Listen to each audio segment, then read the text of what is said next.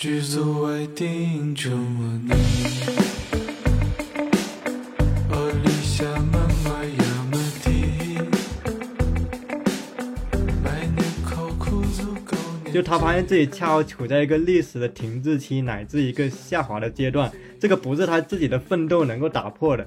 这个时候，他产生的一种失败感，使他对东北的下岗潮的工人阶级特别有共鸣。就哪怕他没有经历过，真的经历过东北的下岗潮，哪怕他可能也不是我们传统意义上说的那种车间工厂、钢铁厂那种工人阶级，但是他对那种工人阶级的失的那种旁落感，他特别共情，所以他特别喜欢那类作品。我们去关注其他的群体了，我们去关注其他的文化了。那么他们处在一个不再被关注、不再被呈现的一个状态了。所以，对于劳动者而言，属于他们的那种那样的一个文化，在我们的这个时代的这种缺失，实际上是一种被剥夺之后的一一个一个再次缺失了。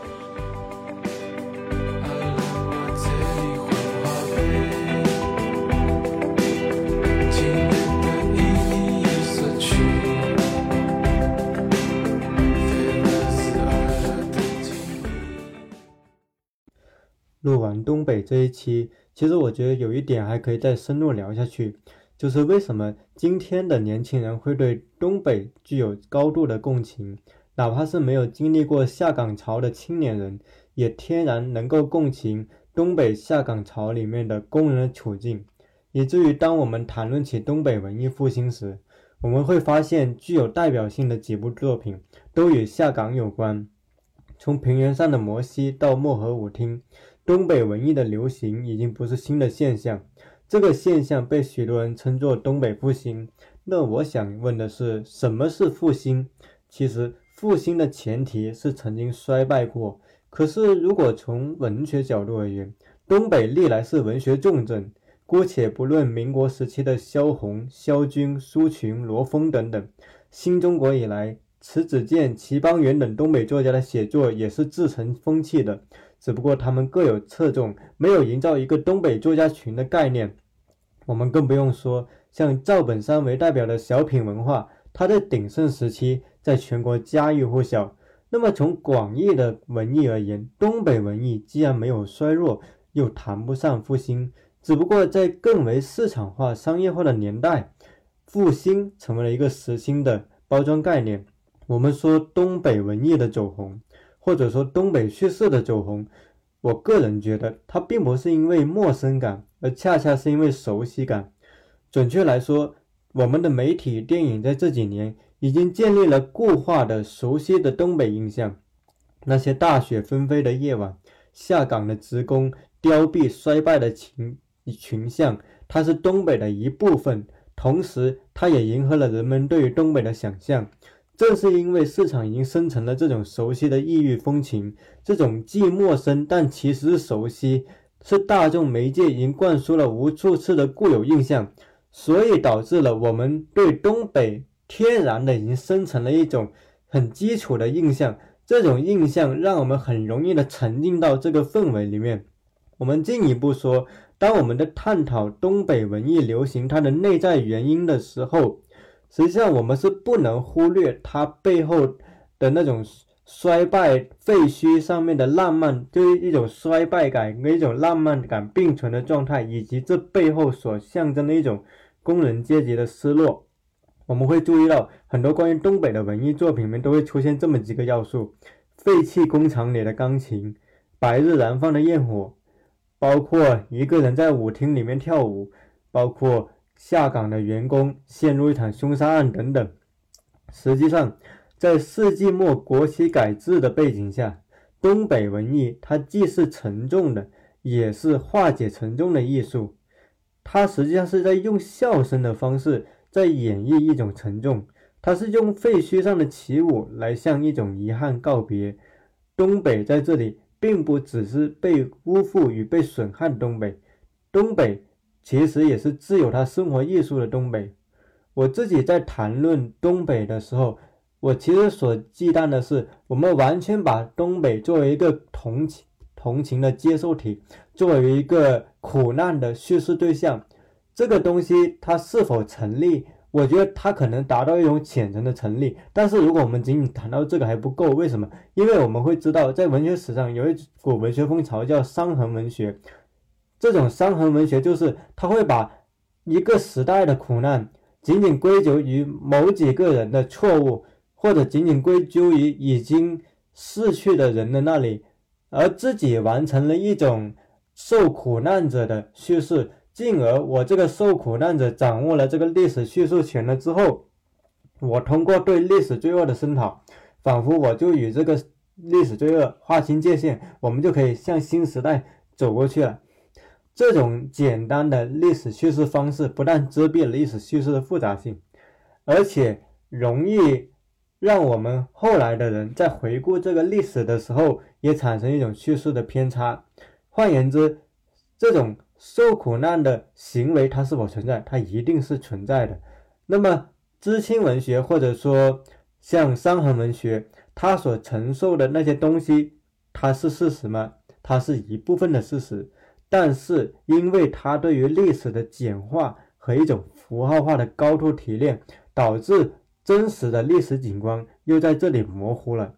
而我们谈论到东北的时候，所要注意的，其实也是这一点。在在今天。东北实际上已经在舆论场上形成一种奇观一样的景象，而这种奇观一样的景象，实际上是在慢慢的去遮蔽了它的一些复杂的颗粒感。那么，我们今天在谈论到东北文艺复兴的时候，或许我们更应该看到的是在去除奇观之后，东北与外省在差异之下的共性。而只有找准了这一点，当我们理解了东北。社会它的日常性以及这种日常性跟外省之间的共性的时候，或许我们更能清楚到底是什么打动了那些甚至并没有在东北生活过的人。而我的一点点看法是，当我们说东北文艺为什么今天那么流行的时候，背后不可忽略的其实是一种失败者的情绪在今日社会的蔓延。它不只是工人阶级的失败感，而是整个城市平民阶层。甚至一些预备中产都在共情这种失败者的情绪，而东北的衰弱，东北人在社会衰弱后的自嘲、讽刺、浪漫跟无可奈何，其实都成了这种失败者共同体的一部分。也就是说，东北文艺之所以能够打动人心，一个很根本的原因在于这种失败者情绪。很多人他共情东北，实际上是在共情一种工人阶级的失落。那么，在舆论场上，东北国企改制之所以屡屡被人提及，正是因为它象征着工人阶级安全感的破灭。成千上万的国企职工下岗、离开单位，卷入到市场化的浪潮。这个数字，下岗职工的数字，我们今天已经难以估计。但是，我们会注意到一些个细节，就是在当时，实际上一些地方官员对于下岗职工补助金的侵吞克扣。对于下岗职工安置措施的敷衍了事，在当时其实冷冷冰冰的给工人上了具体的一课。这一课是什么呢？就是工人们这意识到，在这一个节骨点，他们不再是这个社会的统治阶层，而变成了被统治、被剥夺的人群。他们的主人翁意识，或者说他们的家的感觉，在那一刻被彻彻底底剥夺掉了。而这个是一个非常。现实感的一个画面，而这个画面将盘旋在一代人的内心，无法消散。随之，我们会注意到，在下岗潮之后，中国社会迎来的恰恰是一个：第一，是一个加入世贸的节点，市场化的继续进行；呃，第二，实际上是一个城市的重心的迁移，经济重心的迁移，一个继续南移的态态势。我们知道，在千禧年后，市场化在中国是摧枯拉朽的。而互联网的崛起造就了数字劳工、工人阶级在科技革命的巨变下，实际上分化成了不同的阶层。那么，在阿里巴巴、腾讯上班的互联网职工与车间工人显然是截然不同的，但是他们又啊处于广义的工人阶级。我们就会注意到，今天当我们谈论工人的时候，实际上那个工人是一个非常含糊的概念。制造业工人作为主体的工人阶级，跟新兴互联网的数字工人不可同日而语。我们会发现，今天活跃在舆论场上的既有传统产业工人，也有互联网技术工人、零工。可是，互联网与全球化的神话，并没有造就一个贫富差距更为缩小的世界。我们注意到，它在发展经济的同时，它在给更多人制造了新型的就业岗位的同时，它也塑造了新的城市平民阶层。在这里，我们并不是否定全球化的成果，我们也并不是说这种贫富差距就导致了我们要走向逆全球化，而是说客观上在这一轮全球化中，确实有很大一部分群体他们是被牺牲掉的，或者是被剥离掉的。他们并没有分食到历史的荣誉，也因此他们在这里实际上与那个辉煌的太阳形成了一个倒错的景观。因此，当我们谈论到东北文艺为什么今天有那么大共鸣的时候，我们进一步来说，实际上它背后隐藏的是一个全球化时代所塑造的城市平民阶层的总体的一种下沉感，而这种下沉感使他们。在回看到当年东北的景象之后，产生了一种击中人心的情绪，并且由于这种时间的过滤，我们知道人类很容易对过去进行美化，也就是说，很多人哪怕并没有经历过九十年代，甚至说他其实也不知道九十年代、八十年代其实充满了很多打砸抢烧、黑恶事件的社会治安也并不太好。但是他依然可能对八十年代、九十年代有一种玫瑰色的滤镜，就比如说，我们会发现到很多曾经经历过八十年代知识分子会特别的看重八十年代，甚至美化八十年代，把八十年代叙述成一个理想主义的黄金时代，一个浪漫的乌托邦。实际上是因为八十年代恰恰处在这些知识分子们他们的成长时期，他们经历了一个上升的时期，可是这个上升的时期在后来可能戛然而止了。于是，人们对于青春期的怀念，对于那个自己处在一个上升期的怀念，与这种历史的景观混合在一起，形成了一种玫瑰色的幻梦。而这种幻梦是涂抹在他们旧日的记忆里面的。也因此，我们会发现，这种对于东北的辉煌，一种对于东北国企下岗之前的。前面那一段时期的一种叙述，跟他下岗之后的一个叙述形成的景观，实际上也是在服务于今天的一种叙事。而这个是我们回看这个东北现象的时候，我认为所不应该忽略的。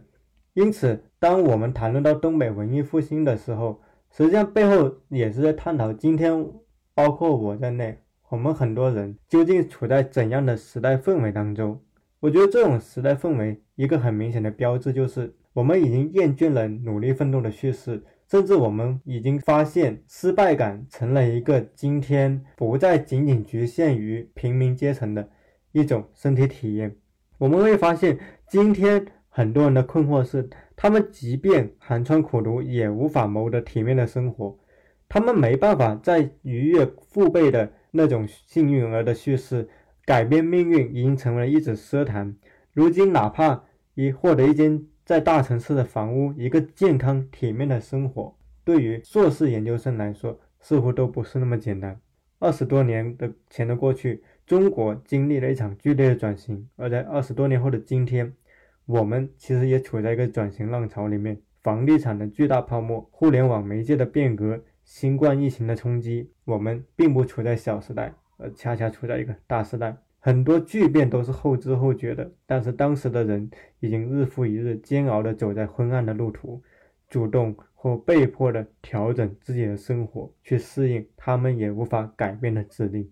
巨变不是以瞬间的惊惶和颠覆发生在世人面前，巨变是在漫长的琐碎和庸常中，一点一点改变人们的生活，使人们提高对痛苦的忍耐力。就如同我们问父辈昔日的回忆，战争、饥荒、革命，每一件都是很剧烈的事，但在父辈的叙述中，他往往以云淡风轻的口吻说出“习惯了”三个字，是一个人对漫长生活的真正承受。因此，当人们说起东北在社会意义上的衰弱，它不仅包含了车间、煤矿业、钢铁厂等传统产业内工人阶级的下滑。也寄托了城市平民阶层对旧日的移情。那段下岗前的岁月，它对于国企职工来说意味着一份安稳的保障，一个集体主义的寄托了存在意义的单位。而对于那些没经历过那个时代，如今却在城市贫困的青年来说，它是一个玫瑰色的怀旧乌托邦，也承载了他们对此刻的失落与绝望，一种普遍的失败感、不可改变命运的感觉，甚至随时可能被时代抛下列车的恐惧，让上一代工人阶级与这一代城市平民，这两个原本圈成不同的群体，在此刻共享着同一片星空。但我们很少听到像什么河北文艺复兴或者西北文艺复兴，甚至你比如陈春成的《夜晚的潜水艇》大火，但我们也不会说福建文艺复兴。我们姑且不论作品本身的单纯用质量的对比，但是从影响力来看，确实这几年以东北作者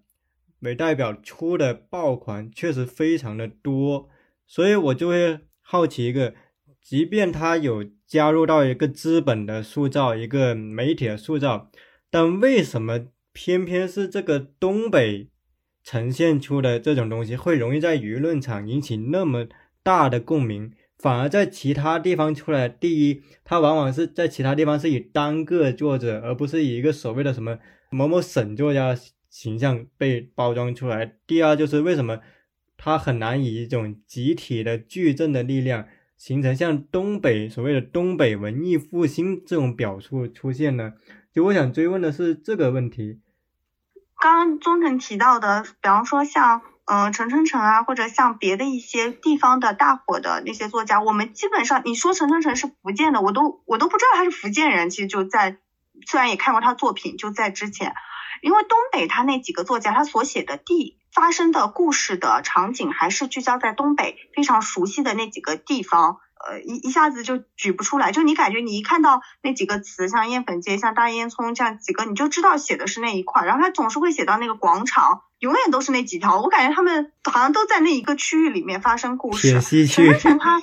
对，就是永远都是那种状态，所以就会给人的感觉就非常聚集在那一块。那其实。我们文艺上讲到的，就文学创作，然后还有那个艺术品这一块，艺术表演这一块，聚焦在东北。这两年其实还有一个也是地域比较火热的，就西北那块。西北其实这些年的旅游业相当发达，就很多人都在从走大西北。我觉得这背后肯定会有跟当地的一些政府或者是跟当地的政策有引导，肯定是有一定的关系的。所以他会把人们的目光就聚集到那一个地方。啊，东北的文艺复兴的话，我觉得也有媒体啊，然后刚才所说到的政策方面的，还有我之前在提到的，觉得是经济的下滑过于低迷，就是这种急剧的冲击感能带来更多的话题性，还有就是狙击效果吧，我觉得这个扎堆的跟狙击的就群众的那种感觉，像一个人可能就是个体的一种感觉，你一群人在那边。就会形成一种现象级的东西，它也许每个人刚好这几个现象级的人物和创作呢，每个人都还是比较火热的，那集在一起就会显示出更大的力量了。因为我有一个私人的想法，我在想东北的景观是否其实呼应了今天普遍弥漫在青年中的一种失败感。实际上我们会发现，东北文艺复兴出现的这个周期恰好跟。严格来说是九零后、九五后，他们经历到一个历史的失落期是重合的，而且我们会发现，当人们谈到东北文艺复兴，人们其实往往谈到的是那个下岗潮时期为背景的文艺作品，比如文学上的《平原上的摩西》，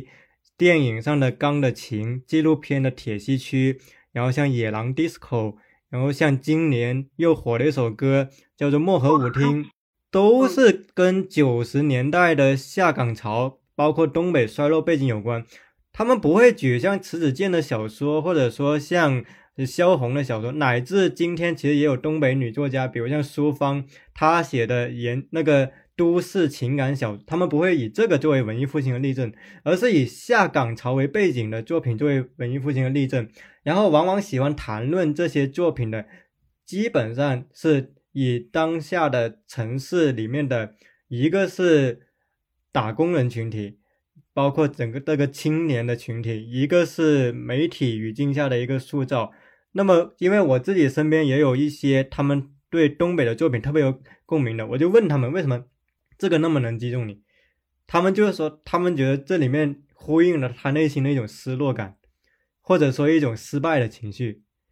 就是他发现自己真正步入社会之后看到的图景跟小时候接受是完全不一样的。就他发现自己恰好处在一个历史的停滞期，乃至一个下滑的阶段，这个不是他自己的奋斗能够打破的。这个时候，他产生的一种失败感，使他对东北的下岗潮的工人阶级特别有共鸣。就哪怕他没有经历过，真的经历过东北的下岗潮，哪怕他可能也不是我们传统意义上说的那种车间工厂、钢铁厂那种工人阶级，但是他对那种工人阶级失的那种旁落感。他特别共情，所以他特别喜欢那类作品。所以我在想，会不会也跟这个东西有关系呢？我不知道彭源老师跟恩惠怎么看这一点。我觉得当然这是毫无疑问的，一定是有关系的。一方面，下岗工人，我觉得某种程度上他成为了当下，呃，怀有普遍焦虑的那样那种所谓打工人情绪，它是一种变相抒情。然后同时就是这种下岗工厂的败落。其实也寄托了今天的很多年轻一代，就是所谓“漂一代”的一种某种归因。我之所以要漂泊在外，是因为在我的家乡当地已经没有工作了。如果是当年有这些工厂的话，我可能就就像我的父辈一样，我就就在当地就业了，那我也就不用再去经历我所有的这个漂的过程当中所产生的所有的焦虑、所有的困惑。和所有的这种不好的种种感受，我觉得这是很重要的。而且你说所谓没有经历过下岗潮，我觉得这个没有经历过，你要看他是亲身经历还是可感经历。然后如果亲身经历的话，那么比如说对于更年轻的一代来讲，的确他是没有经历过的。但是如果说是可感经历的话，我觉得今天的很多至少在呃零零年出之前出生的人。我觉得应该十个人当中，可能有八个、有九个都是经历过的。因为当年的下岗其实是波及到了中国相当大的这个城市人口的。这个我我我们可以去找到很多这种数据的材料支撑。然后我们在没有数据情况下，其实一个很好想象，就是在计划经济时代，中国的整个的城市的就业全部都是被安置在工厂里边的。而今天我们还剩下多少这样的工厂企业呢？那么。通过这样一个对比，我们也可以想见有多少城市人口都被卷入到了这样的一个历史的浪潮、历史的轨迹当中。所以，它所辐射的人群相当广泛的。所以，我认为在今天的很多人的岗当中，他都是有这个下岗的这个可感经历的。而且，这种因为它只是作为一个可感经历，它不是亲身经历。其实，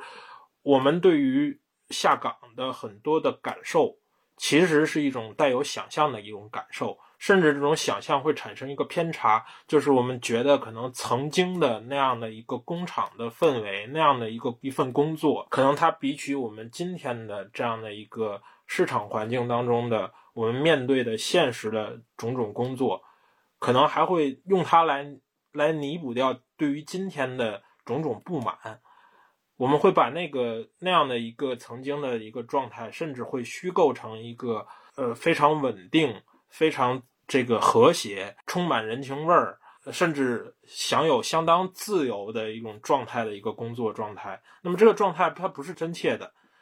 但恰恰因为没有亲身经历，我们会愿意用那样的一个带有虚构性的一个一个一个想象。来满足我们对当下的种种不满，我觉得这个是是毫无疑问是存在着同因素的。然后，但是你回到就是说，为什么东北能够形成这样的一种关注，或者说能够形成所谓东北文艺复兴这样一种提法？我觉得首先要感谢春晚吧，感谢赵本山，感谢这个范伟，感谢黄宏等等这样的一批人，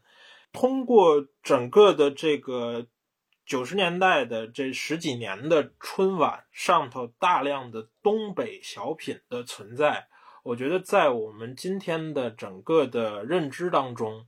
包括我们的话语方式当中，其实形成了对于东北的种种元素的一种认知，而这个认知是构成对于这个区域的一个关注和对于这个区区域容易产生一个集群效应的一个很重要的存在。就比如说，我们今天想到南方，我们一定会首先锁定的就是江南这样一个概念，因为在我们的古典文学当中，大量的书写已经构筑了一个文化上的一个南方概念，一个江南概念。我们提到江南的时候，我们会有很多关键词词，我们会有很多在头脑中立马浮现出来的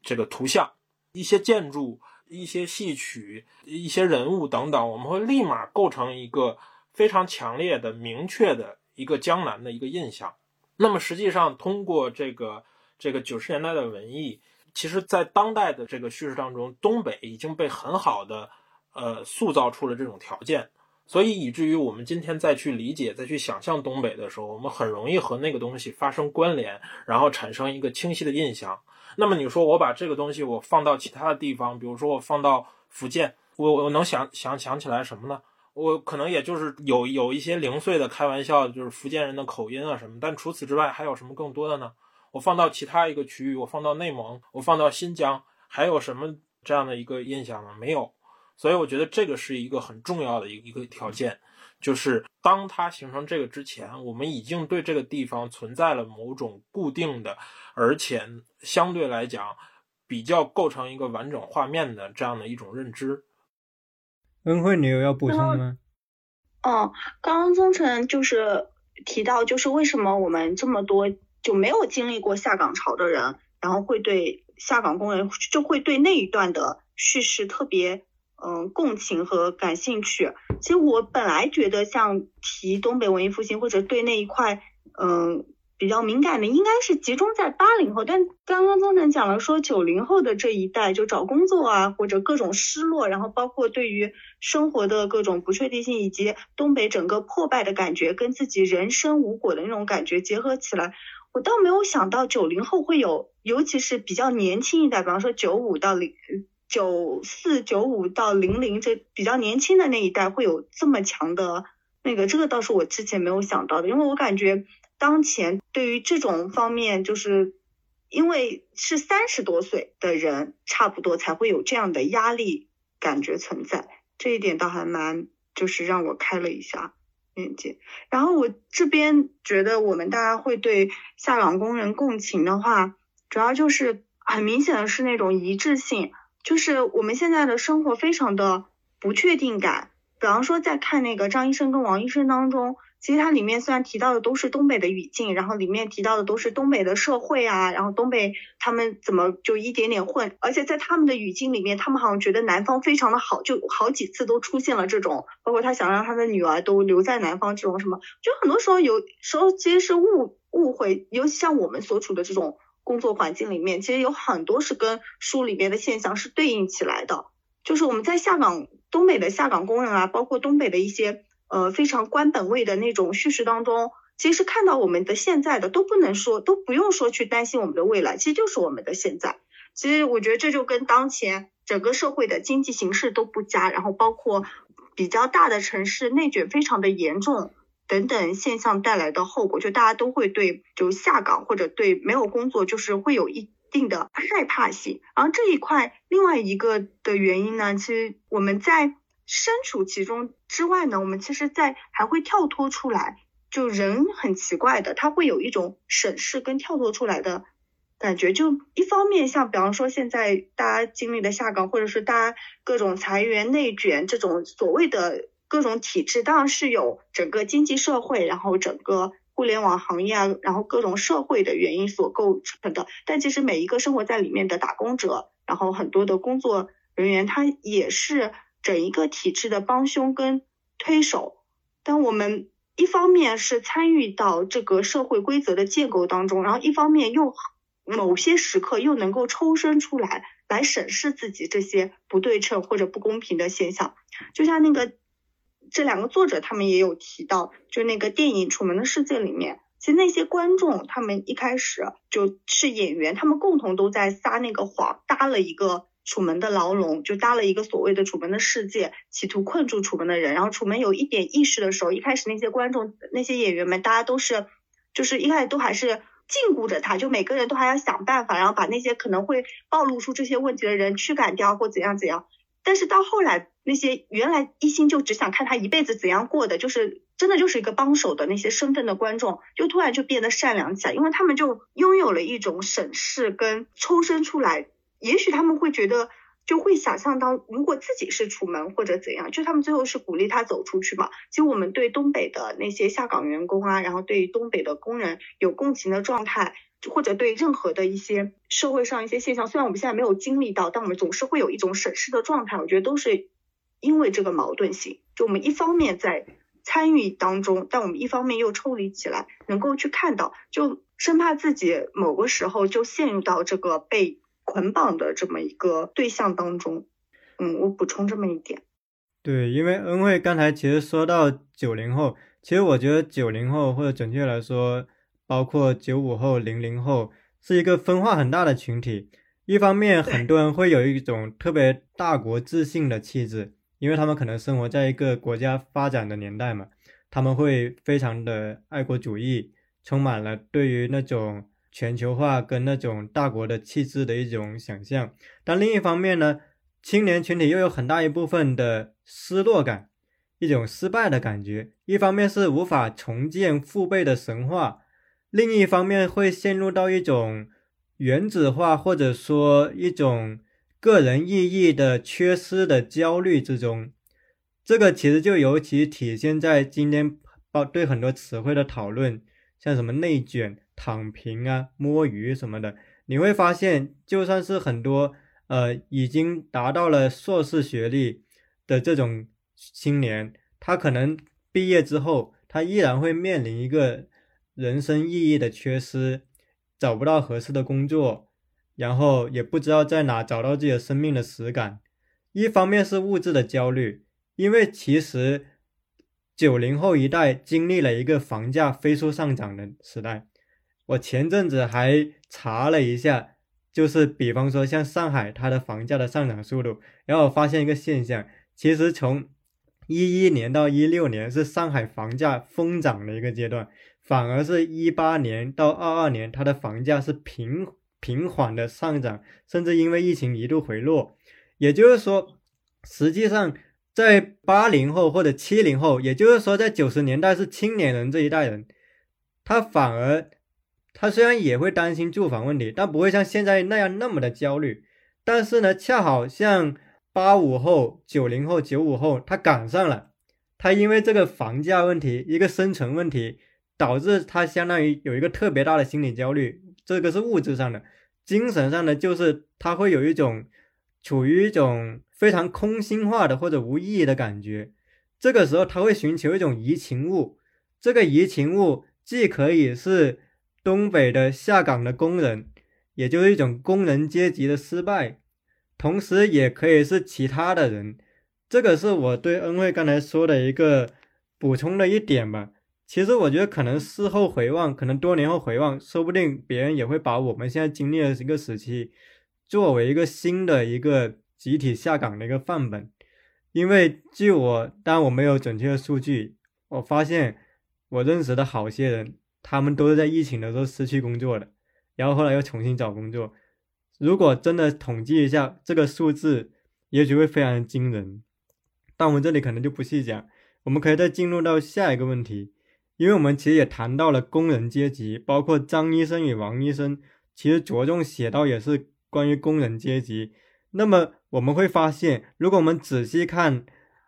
包括工人阶级他们自己创作的成果。你比如像王斌的纪录片《铁西区》，然后像电影《钢的琴》里面反映的那种工人阶级群像，甚至像东北的他们什么二人转呐，甚至其他的东西，就是其实工人阶级它是有自己的文化的。包括其实，在八十年代的时候，实际上有一个相当于全民学习的浪潮，而工人阶级在当时并不是一个被轻视的群体，他们反而有非常强大的号召力。可是，在现在的舆论场，工人，尤其是传统的制造业的工人，包括农民工群体，又会被一种社会成见认为是缺乏文化的群体。那么，我会想问彭源老师跟恩惠，就是为什么今天反而会产生这种工人阶级没文化的成见？这种差异感可能是怎么造成的？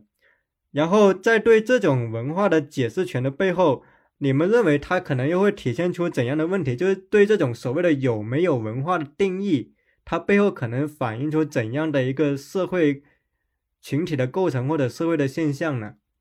我分两个呃方面讲，这一方面当然就是比较正常的，我相信已经应该有许多讨论都已经说过了。这其实就是很简单，就是我们如何去定义文化，而同时文化是由谁定义的一个问题。那么如果我们按照我们在这种叙述里的对于文化的那种定义而言，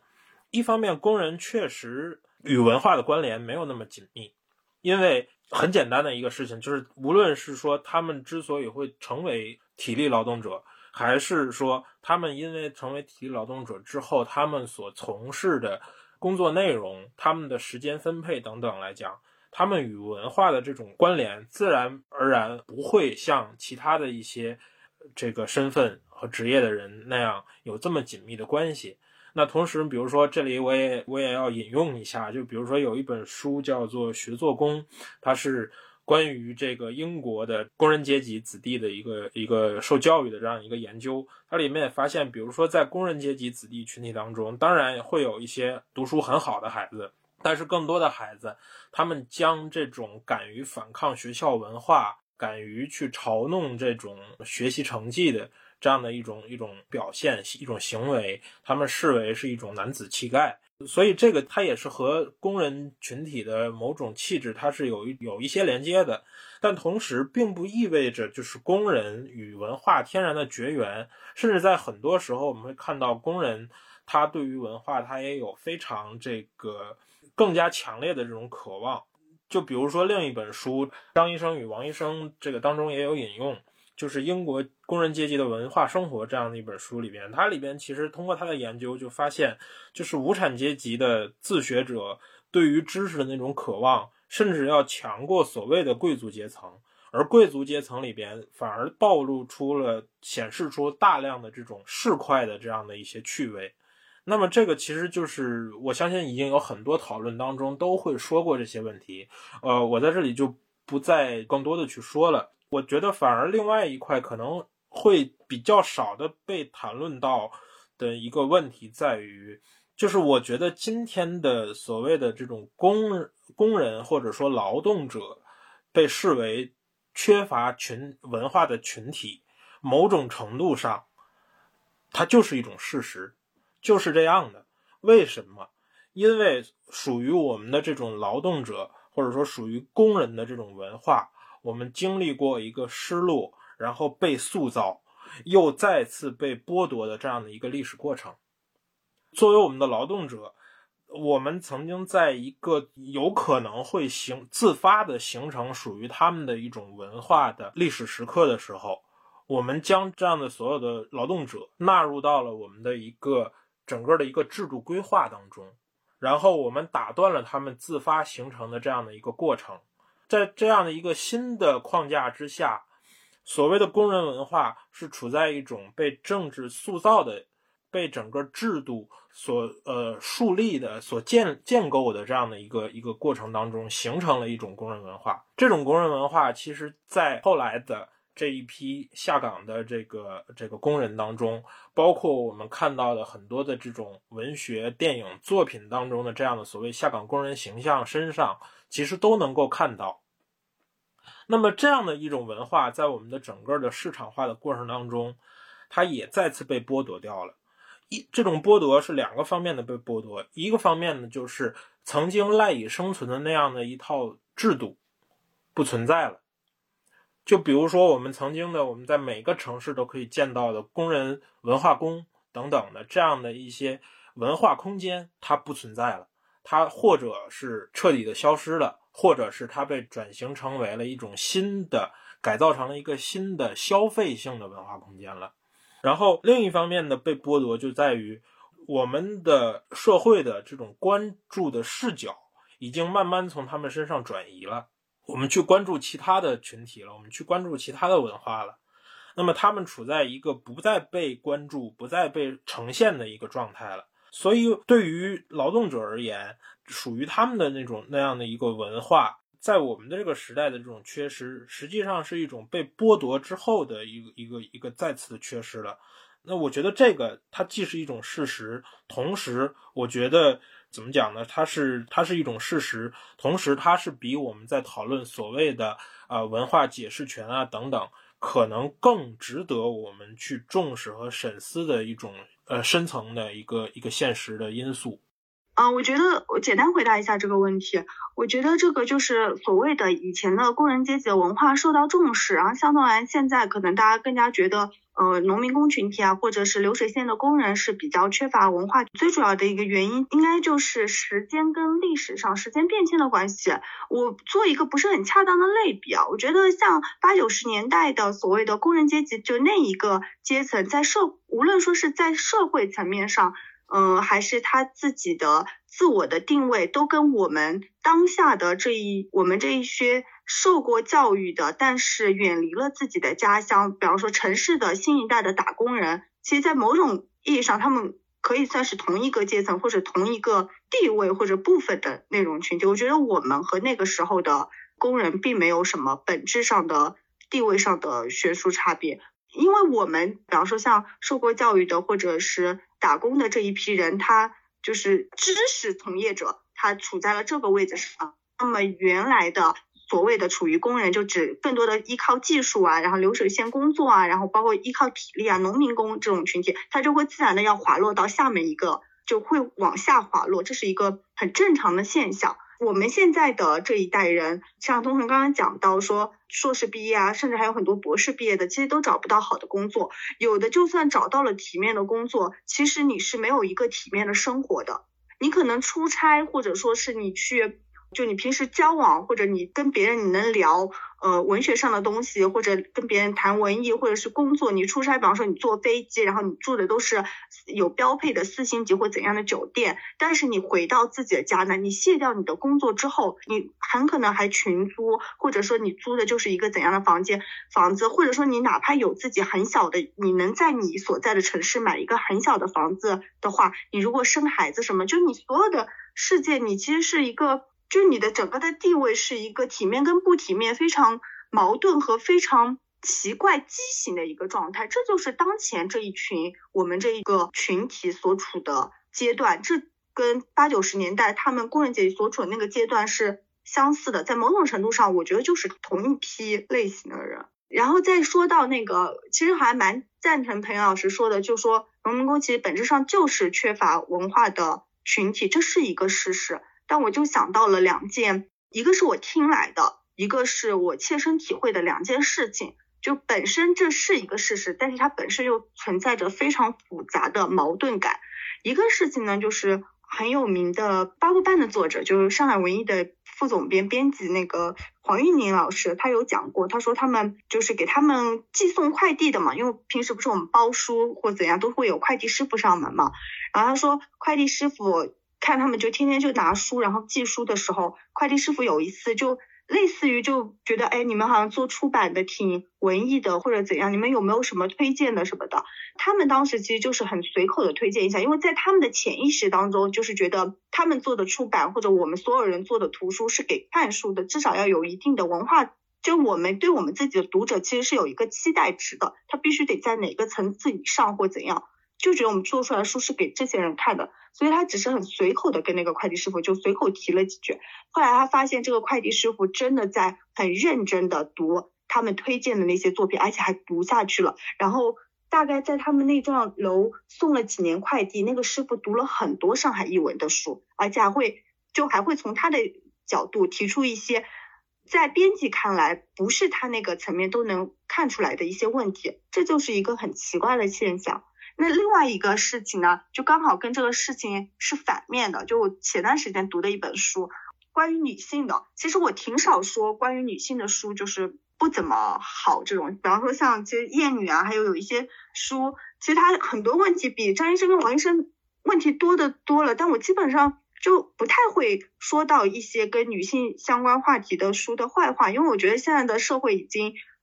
女性所处的地位以及包括整个社会都已经够糟糕的，有能为女性发声和相关研究著作都是好事情。但我前段时间读了一本那个基层女性的书，我真的特别就是我读完都跟某铁的编辑直接讲，因为是某铁的书嘛，我说我感觉到了不适。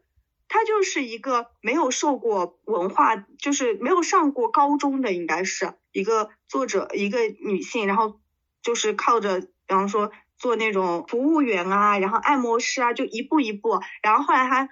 那个女性，她家里面有很多很多问题，比方说。那种重男轻女啊，各种各种问题，她就觉得她是靠自己的一点点努力，她虽然没有受过教育，她就跳脱出原来的所有人给她的那种牢笼呢。她现在就跟自己的丈夫比较幸福的，当然他们也不要孩子嘛，就比较幸福这种生活，她就属于跳脱出来了。然后那个作者他其实在网络视频就在视频领域啊，然后自己的一些演讲什么都还非常火热的。然后他就写了一本书，书就叫做《基层女性》。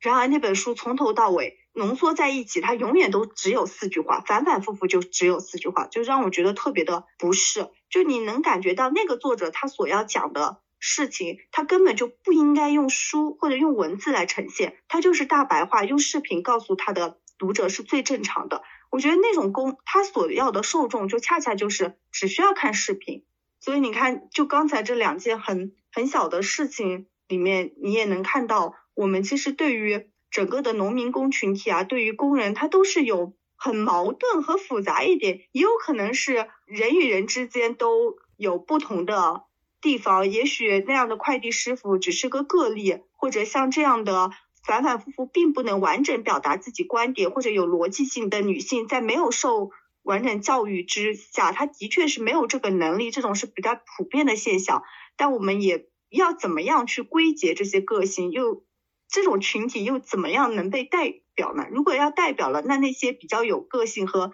不能被代表的个体又要怎么表现呢？我觉得这可能就是我们现在在谈这个工人阶级比较矛盾的一种方面。这其实也是张医生和王医生他们这个书到最后没有办法给大家一个定论或者整个问题解释不清的一个蛮主要的一个原因吧。就你个体跟群体，你究竟要怎样去被代表性？然后个体究竟是？什么样子的缺乏文化的群体，那就就这种感觉。呃，我要补充一下，因为我感觉刚刚就是听完恩惠说之后，我感觉我刚刚的那个说法可能会产生一一点点误会。我所说的更重要的那个工人文化的，确实是一种事实。其实我的意思并不是说工人或者劳动者这个群体，他在一个群体范围之内，他可能。事实性的缺少文化不是这个意思，而是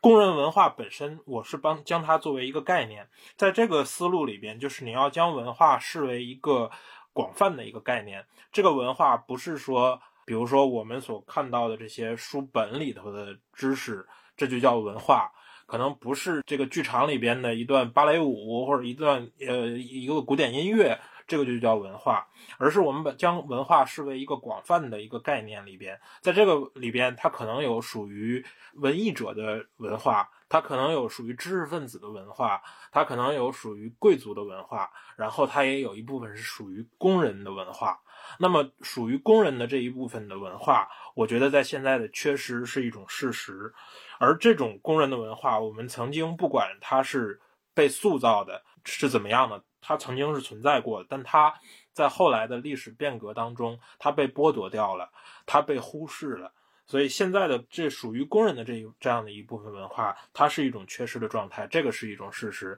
所以我我不知道我这么这个补充一下有没有将这个概念，我我的这个表达更清晰一点。就是呃，因为我我刚刚听恩惠这个谈的时候，觉得可能会容易造成一些这个误解。其实我在谈到工人阶级这个议题的时候，我有时候总会想到现实中似乎并不存在一个整全的工人阶级，反而我在现实经验里更多感受到的是工人这个群体的破碎。因为这一阶段的历史周期里面，似乎工人阶级的组成它也在发生变化。一方面，我看到的是所谓的传统意义上的知识分子、知识人，他有变成。工人阶级的趋势，甚至他已经是大部分知识人已经变成了工人阶级。另一方面，在今天，好像互联网的数据民工跟那种车间工人，以及跟那种零工，比如像外卖骑手，好像又不能等而视之。这是一方面。另一方面是，当媒体话语在反复的塑造着工人应该团结这种叙事的时候，我又看到我的朋友会跟我分享一个例子，这个例子是什么呢？就是当呃自媒体呃跟那个官方媒体源源不断的输出我们要关怀外卖骑手的时候，他举了一个很现实的例子，就是说他本身也只是一个普通学生嘛，但是呢，他有好几次点那个外卖，但是那个外卖呢，反正就是不太合适的方式嘛去对待他，可是这个时候呢，他又没法把这个东西给表现出来，因为这个时候人家就会说你。可能欺负外卖骑手，你不理解外卖骑手的辛苦的时候，这个时候他就问我为什么？其实我自己本身可能我也是个打工人或者一个穷学生，这个时候反而我变成一个欺负者。当然他并没有公开说这个事情，只是他通过他这个事情，我也有时候在思考，就是这种团结性的叙事到底能在现实中有多大程度能够落地，以及工人他在今天的流变如何定义工人。当然，这个是特别大的问题，只是可能对这个议题的一种一点补充。就是我插一句，其实我觉得你这个里边是带出了一个，我觉得是一个另外一个需要特别警惕的一个东西，就是一方面工人这个概念的呃变化。这个是我觉得是当然存在的，就是我们今天对于所谓工人阶级也好，还是所谓对于这个劳动者的这种这种理解、这种定定义的概念，肯定不能再拿之前的我们的这个政治概念也好，或者说这个来自于马克思那儿的那种概念来去解读它。这个我觉得肯定是不符合现在的这种这种现实的，这个是毫无疑问的。但同时，我觉得里边还是要做一些区分，就尤其我觉得在这个区分里边的一个最大的干扰项，就是今天的我们的大众文化里边存在的这种自我矮化的这种调侃。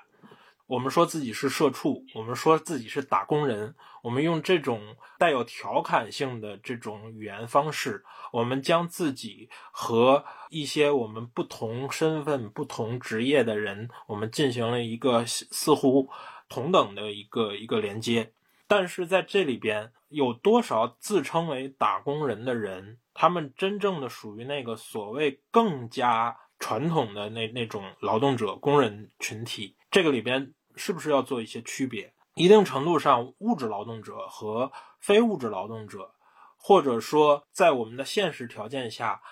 更多的比如说农民工群体，或者真正的体力劳动者。他们和许多坐在办公室里头的所谓的打工人、社畜的那些那些人，他们是不是享有同样的话语权利、物质权利？他们是不是在社会的评价体系当中拥有平等的价值观判断？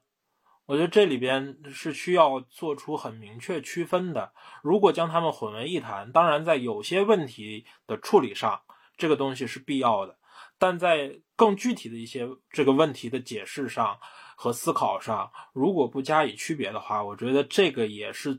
同样对于那样的一批人的很很不好的一种划分吧。我觉得实际上对于他们还是处在一个没有被正视、没有被重视的一个一个状态里边。那我们这期录制其实可能要到尾声了。实际上我本来还拟了一些其他问题，但考虑到时间，可能就。没法再继续问下去，然后想问一下彭源老师跟恩惠，你们最后有想要补充的一些点吗？就可能你们想简单带过的一些点，就是你们觉得可刚才你讲，刚才嗯，刚才你不是讲到那个，就是你呃盘药，然后外卖体系那一块，你就说就是外卖人，然后跟整个背后体系，就是其实我们虽然看到了很多的稿子在讲到外卖人的辛苦。但同时，其实整个的机构，包括美团的各种的评价机构啊，还有他们自己那种准点不准点，它本身的考核机构，并没有对外卖人就并没有做出什么实质性的改变，反而只是对于一个，呃，我们应该算是消费者提出了，你能不能理解他这样的就这样的诉求？这种本身的状态是不对的，改变的应该是规则，而不应该是就是消费者的理解心态。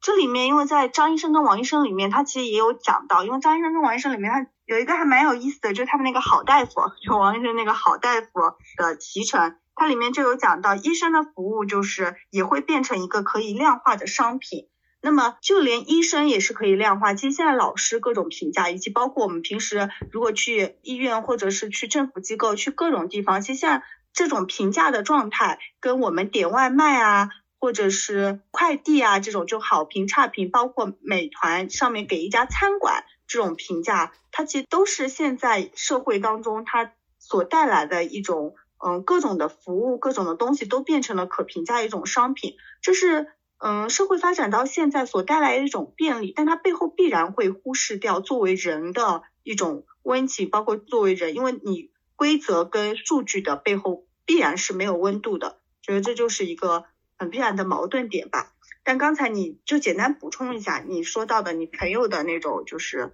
不适感，这不是他的问题，这是整个。评价体系的问题，以及整个媒体导向当中，最后的要求点不应该是我们就付钱理所应当接受消费的状态，应该是整个评价机构和他们本身的平台要做出改变。嗯，其他的我这边补充的点，因为之前我们还简单粗拟过一些问题嘛，其实的确是有一些问题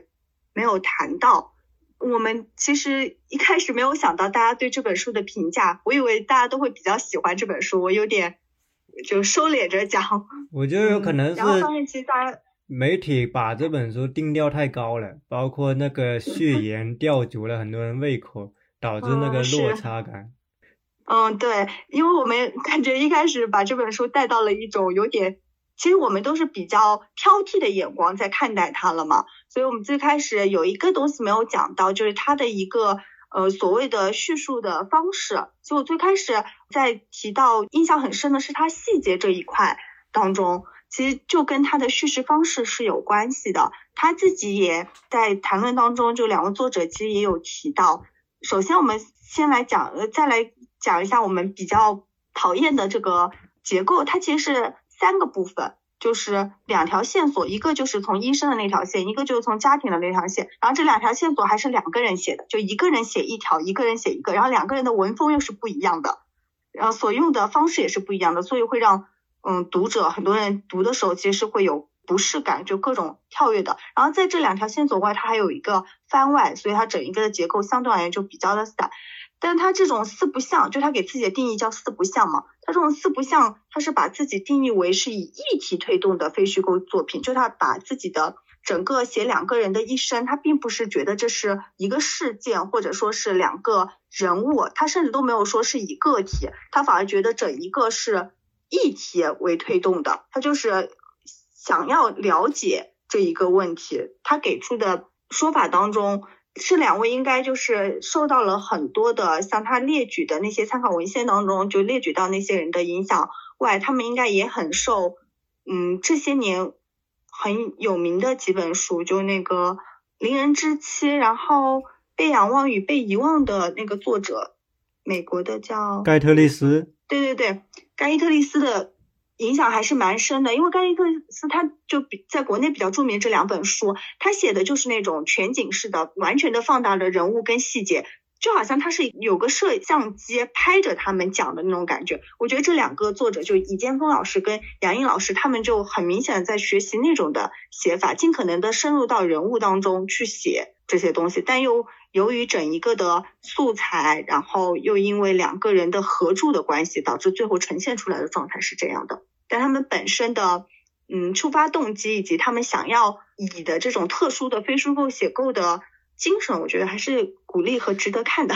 嗯，我的补充差不多就是这样。彭源老师有最后补充的吗？其实我就想说一点，就是因为刚刚在这个过程当中，就是宗成你也提到了，就是书里头的一一些话，就是里面提到了什么浪漫主义啊什么的，就是其实呃一个一方面是这书里头也写到了。这种所谓的东北式的浪漫，然后包括我们今天看到的，尤其是比如说像最近的这个漠河舞厅，它也呈现出来一种这个浪漫式的这种表达。我觉得这个东西怎么讲？今天我可能说已经说了太多次了，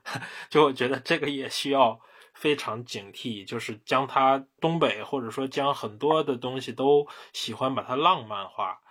呃，我觉得，尤其如果我们真诚的去面对一个问问题的时候，我觉得浪漫化是一种非常不聪明的，甚至是非常非常可疑的一种一种处理方式。而且，什么是东北？东北真的浪漫吗？还还是说，这个东北式的浪漫真的存在吗？那我想问，就是当年赵本山他们在东北这个将东北的人、东北的话等等的搬到了春晚舞台上的时候，那个时候有人觉得东北是浪漫的吗？所以我觉得这个他可能是也值得我们去探讨的话题。对，就今天没有时间展开，但我觉得浪漫这个这个问题其实是相当需要警惕的一个东西。行，那我最后就引用李海鹏的一段话作为这一期的结尾吧。他说到。在书中，罗伯特·伊帕克的一条理论显得尤为刺目：城市发展过程中必将产生大量废弃物，而其中大部分是人。两位医生的原生家庭跨越三十年的奋斗，在事实上始终紧紧围绕这句话。在这场奋斗中调动的能量、毅力、耐心、计谋是如此之多，堪比战争所需。然而，这部平民史诗的主题只是。不要成为废弃物而已。那么最后也是谢谢彭源老师跟恩惠来做客我们这期分享。那我们这期播客就录制到这里。喜欢我们内容的朋友，欢迎订阅席地而坐。然后我们到时候也会节选文字稿发在我们的相关的公众号上。那我们这期录制就到这里了，谢谢大家。